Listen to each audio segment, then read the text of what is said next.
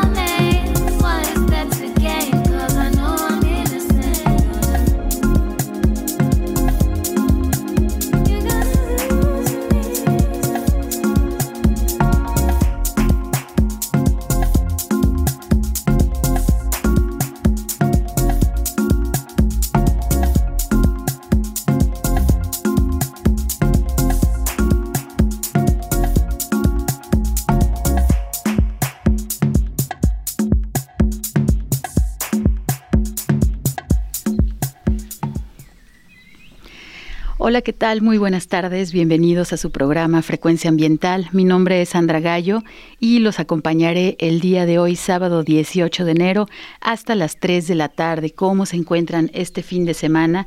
Pues iniciamos con un muy buen ritmo el día de hoy, eh, escuchando a esta artista Busi, que es de Sudáfrica, con su canción Get Over It.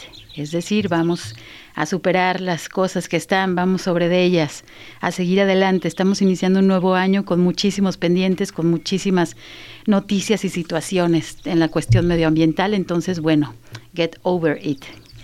Y bueno, esperamos que todos ustedes se encuentren muy bien. Agradecemos que nos den la oportunidad de acompañarlos en este fin de semana. Realmente transmitimos en uno de nuestros días favoritos, en día sábado. Muchos de ustedes están terminando con sus actividades y bueno, esperando para descansar este fin de semana.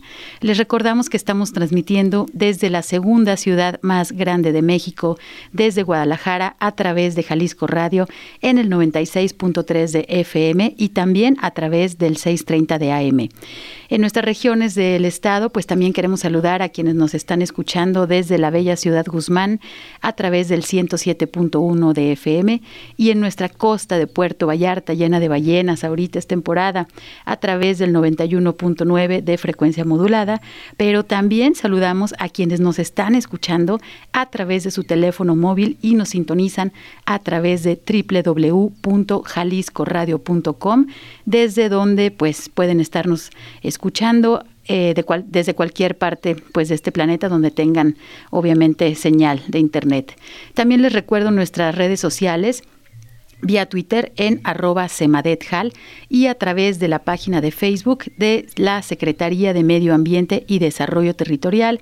A través de estos medios pueden comunicarse con nosotros y platicarnos, pues bueno, cómo está la situación del medio ambiente en sus regiones, qué problemática tienen, pero también qué proyectos exitosos este, pues están activados ¿no? ahí en su comunidad. Y bueno, el día de hoy vamos a estar platicando acerca de nuestros bosques de Jalisco y tendremos a un invitado en cabina, pero antes de entrar en materia, pues me gustaría compartir con ustedes la invitación para un evento que va a realizarse en la región de Autlán de Navarro en días próximos, que es el Festival del Colibrí. Esto va a realizarse el viernes 24 de enero y el sábado 25 de enero del presente año en unos días más. Y bueno, esto es eh, organizado por la comunidad agraria de Huacapán, también por el Centro Universitario de la Costa Sur, eh, también por la Junta Intermunicipal del río Ayuquila por la dirección de la Reserva de la Biosfera Sierra de Manantlán y por el Ayuntamiento de Autlán de Navarro. Pues bueno, el viernes 24 se van a estar eh, realizando recorridos de avistamiento de aves. Eh, tienen todo, todo el programa. Voy a, pasarles. Eh, unos números de teléfono donde se pueden comunicar directamente, también a través de la página de Facebook de, por ejemplo, Saraí Contreras, que es una de las personas que, investigadoras del Centro Universitario de la Costa Sur, que van a estar ofreciendo un taller, que es el Taller Internacional de Monitoreo para la Conservación de los Colibrís del Oeste de América del Norte. Eh, a través de bueno, la Reserva de la Biosfera Sierra de Manantlán y de la Estación Científica Las Joyas, se tiene un proyecto de monitoreo muy interesante que está cumpliendo su 30 aniversario, es decir, 30 años de estar monitoreando la migración de los colibrís y bueno, conmemorando a un buen amigo que ya se nos adelantó, que es el doctor Bill Calder, quien tuve el gusto de conocerlo en la Estación Científica Las Joyas. Y bueno, este proyecto de monitoreo, imagínense que se anilla, eh, se atrapan a los colibríes aquí en la Estación Científica Las Joyas, se les pone un anillito, se miden, se pesan este, y se vuelven a liberar y fíjense que estos pequeños colibríes, que algunos de ellos pesan de 2 a 5 gramos, pues migran y este son también atrapados en el programa de monitoreo que existe en Arizona y que existe en diferentes partes de Norteamérica y con eso pues bueno comprobamos no la trayectoria de los colibrís entonces aquí en la región de Aguacapán que es en las faldas de la reserva de la biosfera Sierra de Manantlán se va a realizar este festival del colibrí el 24 y 25 de enero. Así que para que las personas que viven por allá en los alrededores o que viven aquí en zona metropolitana y quieren ir a conocer pues bueno la ruta es hacia la ciudad de Autlán y adelantito se encuentra el ejido Aguacapán, que es donde va a realizarse el Festival del Colibrí. Les voy a eh, pasar unos números de teléfono. que son directos a la zona de Aguacapán, se marca directo 317-101-1569. Lo repito, 317-101-1569, en donde pueden darles más información de las actividades, pero también a través de las páginas de Facebook del Centro Universitario de la Costa Sur pueden encontrar más información. Eh, ayer estábamos escuchando, eh, ya no hay cupo para el taller internacional de monitoreo, sin embargo, las actividades que se van a realizar, que les comento, va a haber este un desfile del Festival del Colibrí, eh, va a haber obviamente toda la variedad gastronómica que, que existe aquí en la región de, la Sierra de Manantlán, pues bueno, es muy diversa y bueno, va a haber diferentes tipos de, convivios. La idea es que esto sea, pues obviamente con un ambiente familiar y también talleres de educación ambiental. Entonces es muy interesante que ustedes puedan acudir a este a este evento. Bueno, rápidamente vamos a dar un poquito de, introducción. Eh, el tema que vamos a estar abordando es el de los bosques. Ustedes saben qué es un bosque, podría parecer muy obvia la pregunta, pero bueno, un bosque es un sitio o un área que predominantemente tiene árboles en su paisaje, no de manera exclusiva, pero obviamente eh, en el paisaje cuando vemos un conglomerado de árboles, pues obviamente sabemos que es un bosque. Existen muchos tipos según el lugar geográfico y el clima. Los bosques de clima frío se conocen como bosques templados y los bosques de clima más cálido son los bosques tropicales.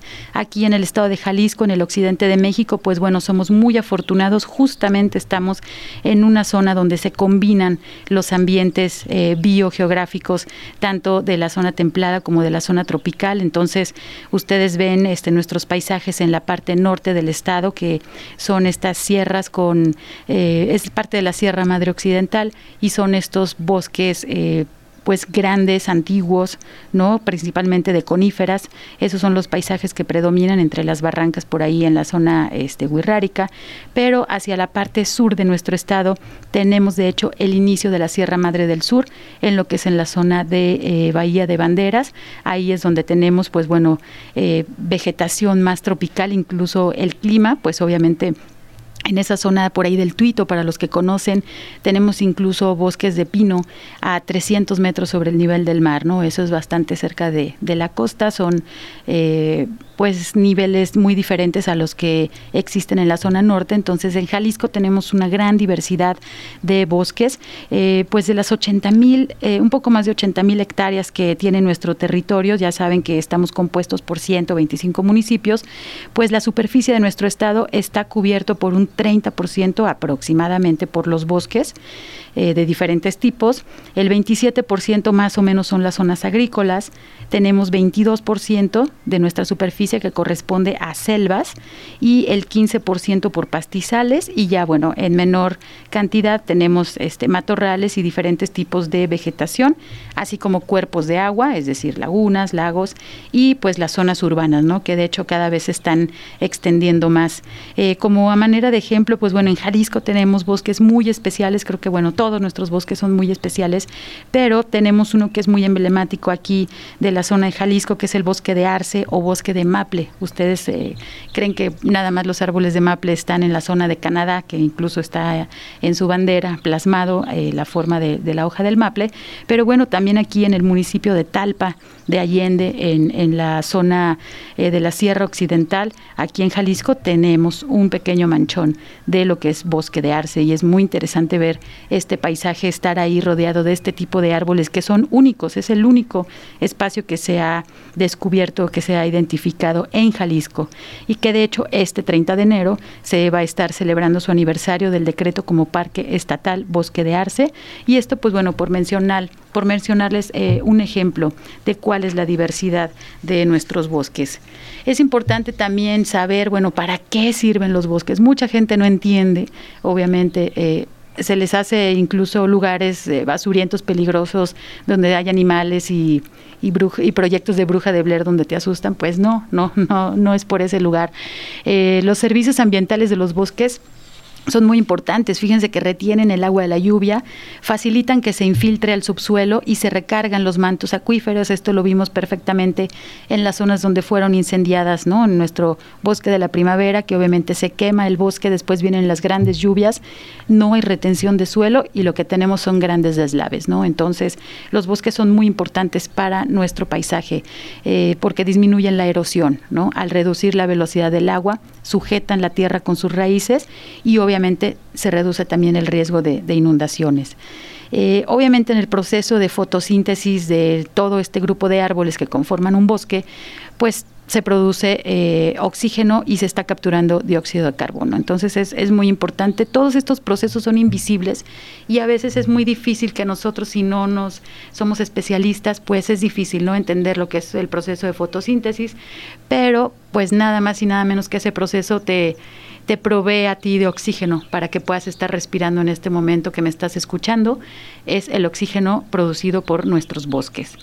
Y obviamente también los bosques pues ofrecen una multitud de hábitats distintos para gran variedad de seres vivos, ¿no? Estamos hablando de, plantas asociadas, también de hongos, de, fauna, ¿no? Que son los eh, mamíferos, aves, anfibios, es todo, toda esta parte que crea el paisaje y ese paisaje está compuesto de muchísimos elementos que son seres vivos y en ocasiones también son invisibles al, al, ojo humano. Y bueno, pues una de las principales funciones de los bosques es construir una maquinaria natural para la captura y almacenamiento de carbono, eh, lo que contribuye con la mitigación del cambio climático, ¿no? Esta, em, pues estos conceptos, estas situaciones que estamos viviendo ya en el día a día, entonces es muy importante entender que los bosques pues no es que se generen de un día para otro, las acciones que se realizan con las reforestaciones, obviamente la producción de oxígeno de un eh, grupo de árboles jóvenes, pues no es equivalente a, un grupo de árboles que ya tienen cientos de años, ¿no? Porque los bosques pues no son nada más de, de que crecen en 10 o 20 años, sino tenemos bosques en Jalisco de más de, cientos de años y es muy importante, ¿no? Obviamente en la parte cultural nuestros bosques son súper importantes, eh, como les mencionaba, tanto de la zona tropical como de la zona templada, ¿no? Obviamente eh, esa importancia cultural, ese arraigo que tenemos y la identificación con nuestros bosques. Bueno, vamos a irnos a nuestro primer corte de estación y regresamos que ya tenemos a nuestro invitado en cabina. Quédense con nosotros. Frecuencia ambiental. Regresa en unos minutos.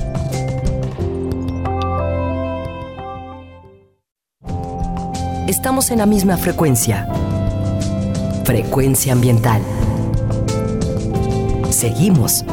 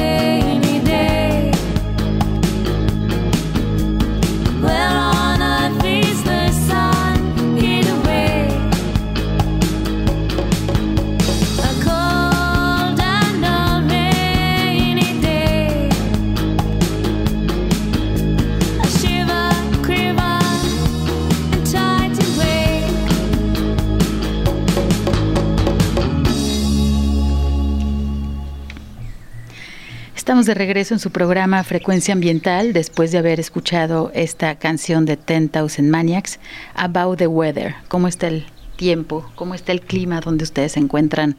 Espero que muy bien. Digo, estamos en invierno, pero bueno, hay que disfrutarlo mientras no tengamos situaciones de desastres naturales. Y bueno, el día de hoy estamos platicando acerca de nuestros bosques y tenemos ya en cabina a nuestro invitado. Me da mucho gusto presentarles al maestro Arturo Pisano Portillo, quien es director del FIPRODEFO, este fideicomiso para la administración del Programa de Desarrollo Forestal del Estado de Jalisco. Bienvenido. Hola, Sandra. Gracias. Un saludo al auditorio. Muchísimas gracias por acompañarnos. Pues bueno, fíjense que el maestro Arturo es biólogo y maestro en ciencias en recursos naturales y desarrollo rural y bueno, es quien está al mando de este fideicomiso en el cual se encarga pues de administrar este programa de desarrollo forestal del estado de Jalisco. Eh, yo creo que muchas de las personas que nos están escuchando no sabía que existían, ¿no? Este FIPRODEFO. Eh, Arturo, platícanos por favor, ¿qué es el FIPRODEFO? bueno, este es un instrumento económico del, del gobierno del Estado y en particular sectorizado a la Secretaría de Medio Ambiente, que tiene eh, el propuesto de eh, tener recursos o, de, recibir recursos eh, programados por el Estado para apoyar la elaboración de estudios, proyectos, programas y acciones que, que, contribuyan precisamente al desarrollo forestal en el Estado de Jalisco.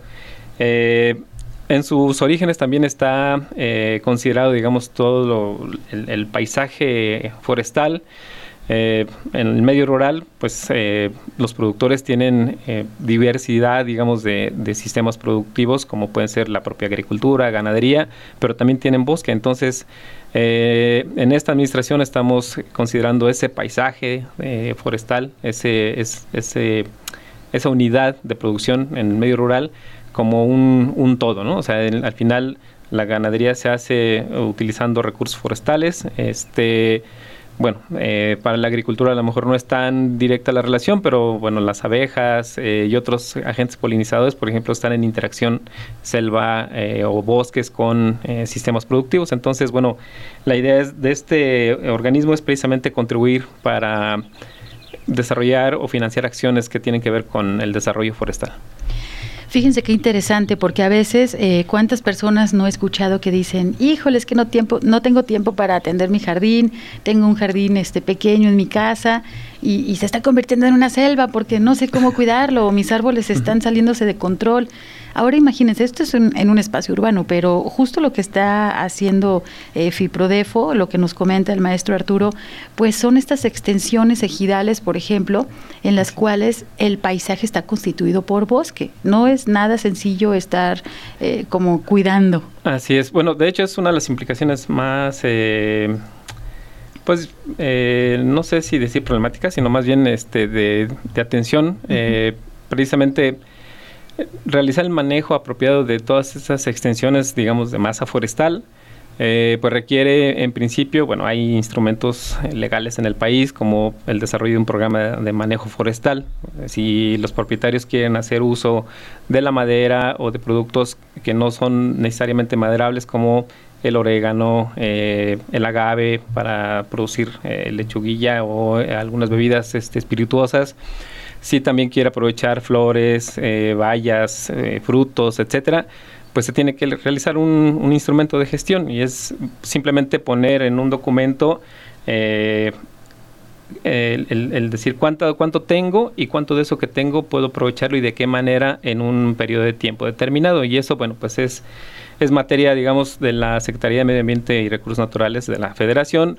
Eh, recibir las solicitudes de, estos documentos o instrumentos de, de manejo que les llamamos en términos técnicos para que la autoridad, eh, con la asesoría de un técnico forestal en la materia o en la materia, este, eh, se haga cargo, digamos, de que se implemente o se ejecute de manera apropiada. Es tener un plan, digamos, de cómo voy a desarrollar el, trabajo en mi bosque. Y, eh, bueno, esa es la, la, posibilidad que tiene, digamos, un dueño poseedor de la tierra o usufructuario de la tierra para poder desarrollar una actividad productiva con una masa forestal en la que, bueno, pues obviamente ya ahí se describen una serie de prescripciones de manejo desde podas, el cómo se va a aprovechar, cómo vas a sacar la madera, etcétera. Entonces, esta es la manera en la que eh, pues la gente, digamos, como, como un poco regresando a la, al símil que hacías al principio, eh, uno en su casa planea cómo va a desarrollar el jardincito y lo va a, poner bonito, bueno, en el ámbito natural,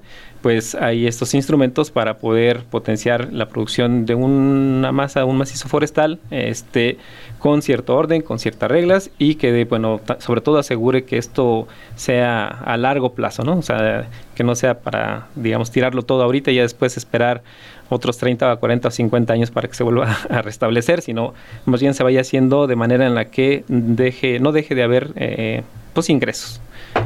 Sí, fíjense qué interesante. Eh, yo creo que son eh, muy privilegiadas las personas que pueden contar y, como nos comentas ahorita, ser propietarios, ¿no? Ya sea comunales, ¿no? Hablando de estas organizaciones ejidales o también propietarios este particulares que, que, puedas tener tu superficie de bosque, creo que eso es un gran privilegio y entonces como lo comentas, si quiere cualquier persona que quiera hacer aprovechamiento de los bosques tiene que obviamente apegarse a la legislación que ya existe, que está vigente y que creo pues bueno está accesible, ¿no? Este para para que puedan ustedes consultarla, pero ¿qué pasa también cuando las personas tienen un bosque y quieren conservarlo? Bueno, eh, también hay instrumentos eh, legales pues que permiten eh, que una persona o un grupo de personas, en este caso como comentabas, eh, comunidades agrarias, si deciden eh, conservar una superficie de manera cuasi intacta, digamos, porque en realidad a lo mejor siempre hay alguna interacción en búsqueda de algún beneficio, pero bueno, hay instrumentos que pues la federación tiene de manera legal que pueden constituirse como pues hay diversas categorías que están consideradas en la Ley General del Equilibrio, Ecológico. Eh, que van desde las categorías grandes, como bueno, tenemos en Jalisco reservas como Manantlán, como Chamela, hasta categorías muy pequeñas, como pueden ser eh, algunas eh, definiciones a nivel municipal. Incluso, bueno, el año pasado, a través del fideicomiso, se promovió la, la creación de lo que se llama áreas destinadas voluntariamente a la conservación y es precisamente eso. O sea, si tú eres un pequeño propietario o una comunidad agraria y decides eh, que un pedacito de tu tierra lo quieres destinar a eso, a la conservación, pues se hace un, eh, un diagnóstico, digamos, de cómo está la situación, qué, qué, importancia, sobre todo para destacar la relevancia que tiene ese, esa superficie para su conservación eh, pues se hace una solicitud ante la Comisión Nacional de Áreas Naturales Protegidas, que bueno está presente en el estado a través de una unidad regional. Y eh, bueno, pues hay una dictaminación, entonces la, Comisión Nacional te otorga un certificado cuando dictamina, digamos, favorablemente. Y lo que estamos haciendo actualmente con esos instrumentos es darles un punto, digamos, como una palomita extra a esos propietarios en el caso de que soliciten eh, a, través de eh, programas de subsidios, apoyos para otro tipo de actividades que pueden ser productivas. Eh, eh, directamente sobre el bosque o pueden ser productivas de insumos, digamos, que provienen del bosque, pero no necesariamente implican un manejo como cortar madera, por ejemplo, ¿no? Pueden ser la extracción de o podas o extracción de ramas o frutos, etcétera. Entonces, hay esta posibilidad, pues, de, de trabajo con la gente.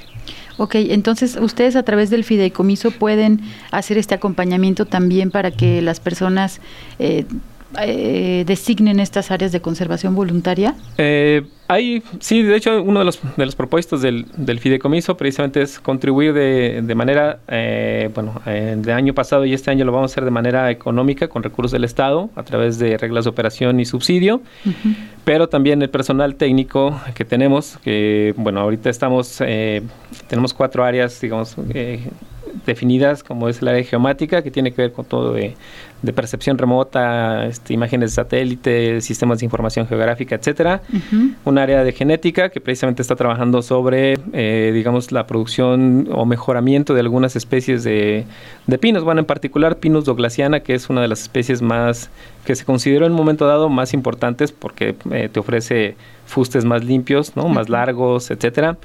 En el área de, bosques naturales, que precisamente lo que hace es eh, brindar asesoría técnica a, a todos los, aquellos que requieran eh, o, soliciten, digamos, mediante una, una formalidad eh, el apoyo y eh, sanidad, que precisamente, bueno, hemos estado apoyando a algunos municipios o pequeños, eh, perdón, o comunidades agrarias para precisamente eh, hacer un diagnóstico de la situación de su arbolado, ya sea en zonas urbanas o en zonas naturales, eh, identificar las plagas eh, y reco- hacer recomendaciones sobre las prescripciones de manejo más adecuadas.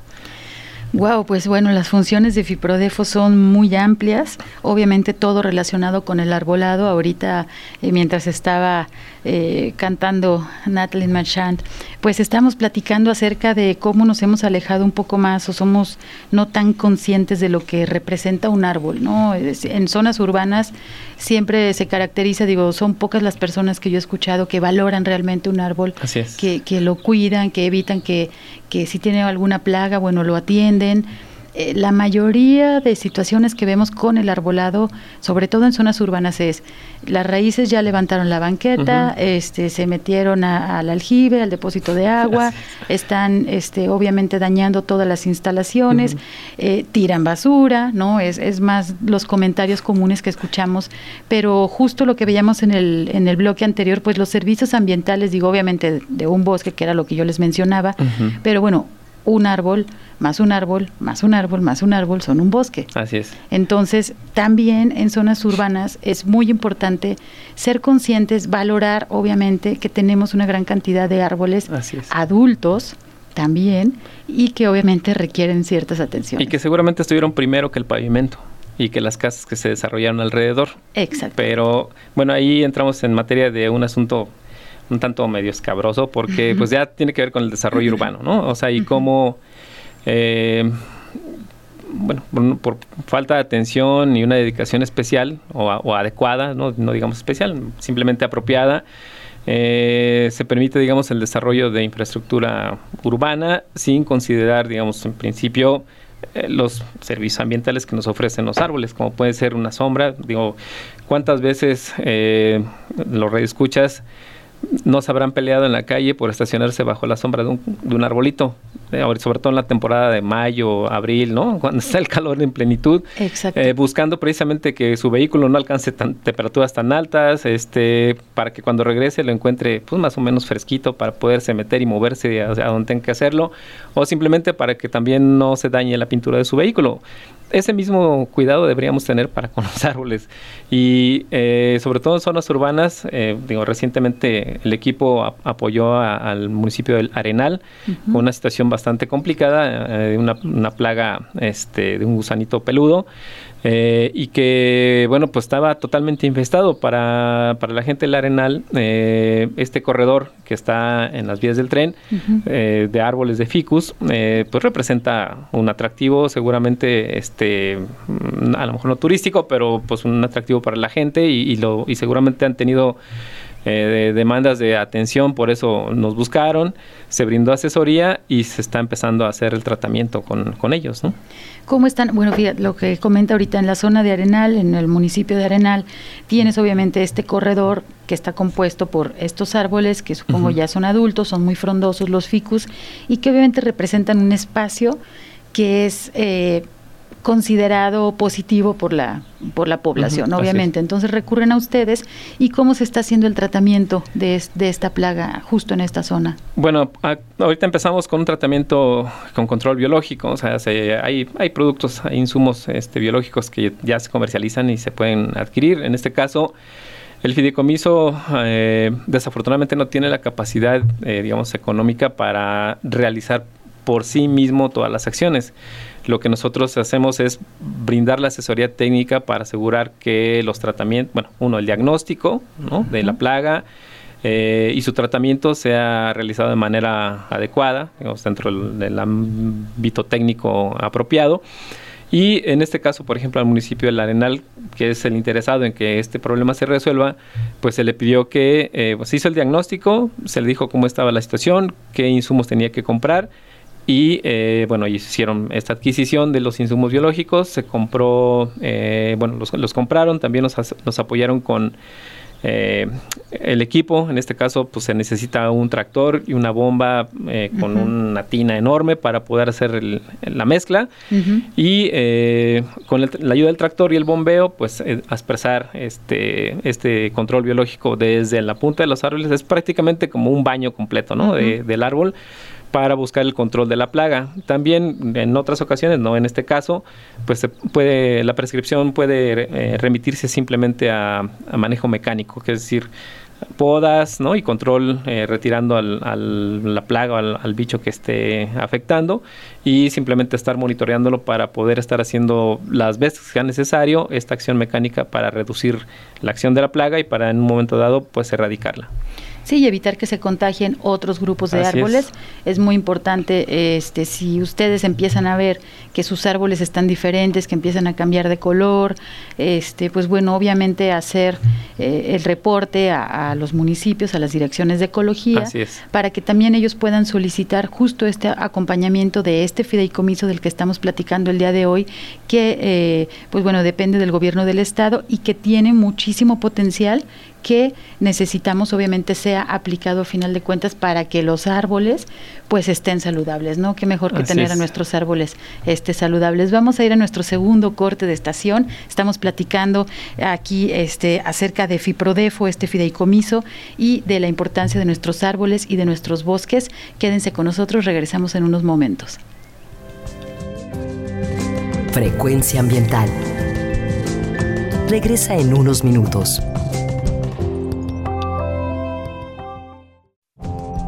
Estamos en la misma frecuencia. Frecuencia ambiental. Seguimos.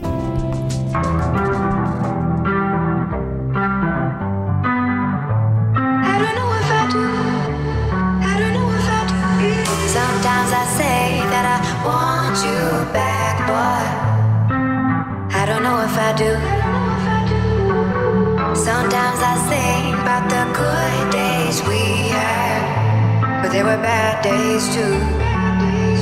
And I know love is like the phases of the moon. Mm-hmm. And I know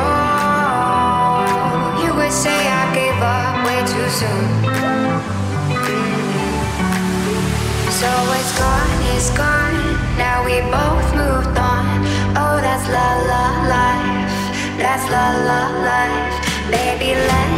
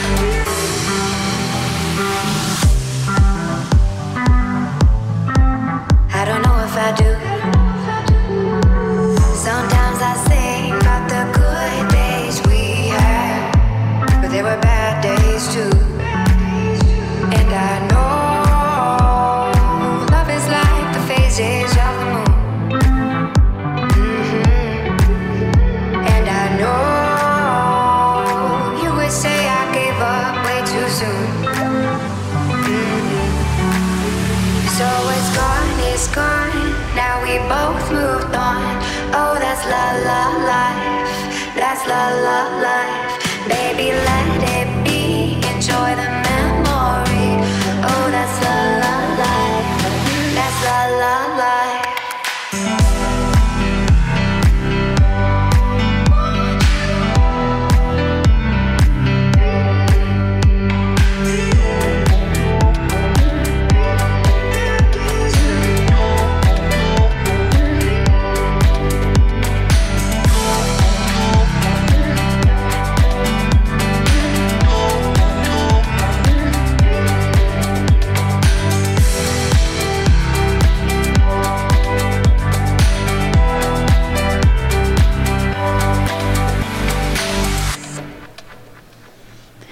Estamos de regreso en su programa Frecuencia Ambiental después de escuchar a Adon con su canción About Life. ¿Cómo están este sábado? ¿Están disfrutando de nuestro programa?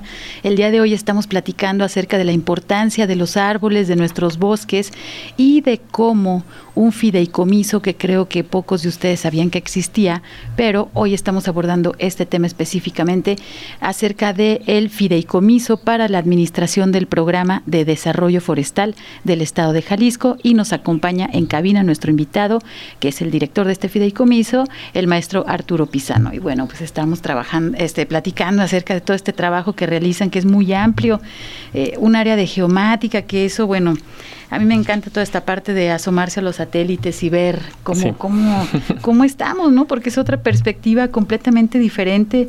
Y vi por ahí en su página de internet que tienen ustedes este laboratorio de observación de la Tierra. Bueno, sí, es, es una plataforma que bueno, pertenece a una eh, organización eh, del Reino Uni- Unido que se llama Ecométrica. El fideicomiso firmó en el año 17, si no mal recuerdo, 2017. 2017, eh, un acuerdo con el Reino Unido, en particular con la Agencia Espacial y bueno, la, Embajada en México, para eh, desarrollar un proyecto que en conjunto con otros países y otros socios dentro de, de México, como bueno, Pronatura Sur en Chiapas, Ambio, también la Asociación Civil en Chiapas, la propia Comisión Nacional Forestal eh, Federal y el FIPRODEFO, digamos, entre otros, pues hay, hay varios otros eh, actores que no quisiera omitir y no mejor no hago la extensión, pero eh, se firmó un acuerdo para precisamente desarrollar eh, capacidades de, le llamamos seguimiento o monitoreo, en, eh, la palabra anglosajona de- del, del seguimiento, digamos, a, a cómo está la situación de los bosques en el estado. Y este, esta plataforma precisamente lo que hace es facilitar este, est- esta visualización desde sensores remotos, como son los satélites, este, y que a través de las imágenes de satélite que mandan a, pues, a, la- a la Tierra, eh, se pueden observar, digamos, el- en crudo las imágenes de cómo está un- una determinada zona. Eh, pero pues ya después de un procesamiento que se, bueno, se corrige el- el- la, la referencia geográfica, se identifican también los, los tipos de uso de suelo que están eh, alrededor del área, eh, se pueden obtener al final, se puede tener información que nos da una idea de cómo está el mosaico, digamos, dentro de una superficie determinada, donde puedes identificar qué áreas son bosques, qué áreas son eh, agrícolas, qué áreas son de agua, etcétera, etcétera. Y bueno, pues esto es eh, en cierto momento hasta bastante lúdico, ¿no? O sea, es Ajá. divertido estar viendo eh, cómo está la situación desde el aire, o bueno, desde más allá, desde más afuera de la atmósfera.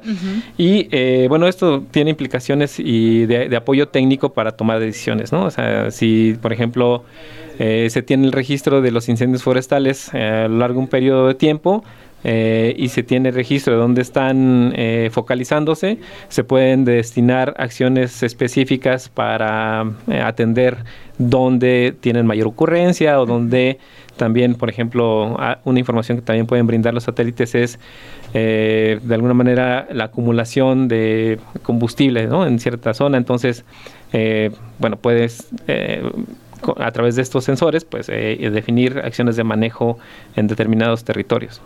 Qué interesante, fíjense, este, bueno, esta colaboración que tenemos con la Agencia Espacial del Reino Unido de cómo podemos utilizar los, los, la, información ¿no? que están lanzando los satélites para poder eh, determinar áreas, digamos, de riesgo de incendios, como dices, eh, esta acumulación de, de, combustible que dices hay que tener mucho eh, cuidado, ¿no? Para la siguiente temporada en tal zona. Así es. Eh, supongo también se puede, a grandes rasgos, como determinar la salud de nuestros bosques desde satélite. Así es, sí, se puede incluso, pues sí, básicamente, y esto eh, ocurre por la, le llaman la reflectancia, ¿no? De las, precisamente del vigor de las hojas eh, que los mismos árboles este, emiten, digamos, llega la luz del sol y pues una parte de, esta luz es reflejada por las hojas, ¿no? O, el el ser vivo, digamos, en sí, o el individuo. Entonces, de, de alguna manera se puede, haciendo algunos eh, juegos que los, la gente que se dedica a este tema sabe mucho mejor,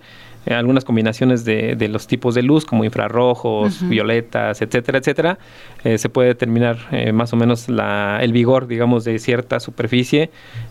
asimismo, también se puede identificar la ocurrencia de plagas, etcétera, ¿no? Sí, bueno, ya una vez que tenemos toda esta información y bueno, con la amplia experiencia que también tiene el maestro Arturo, porque se ha dedicado él como biólogo y también maestro en ciencias, pues ha estado trabajando en diferentes áreas naturales protegidas, el tiempo ya bastantes bueno, no bastantes, sino algunos años. Suficientes. Este, suficientes años para darnos una idea. A grandes rasgos, maestro, ¿cómo podemos describir la situación de los bosques de Jalisco?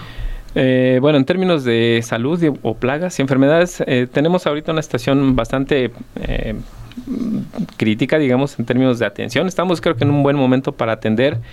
Yo siempre he planteado eh, ante diferentes foros, incluyendo el Consejo Forestal del Estado de Jalisco, una situación en la que eh, por ejemplo, a un atleta de alto rendimiento, ¿no? este, si está enfermo de anginas o de gripa, no le vas a pedir que gane el maratón, ¿no? O sea, digo, se lo puedes pedir, pero de que lo gane, pues quién sabe, ¿no? Incluso a lo mejor ni se presenta, por, por depende cómo esté afectado. Tenemos una situación similar con los bosques. Eh, nos, tenemos la encomienda eh, de incrementar la producción y productividad eh, a través de los diversos apoyos y conceptos de apoyo que están entregando a, a toda la gente, productores, técnicos, asociaciones que trabajan en el sector.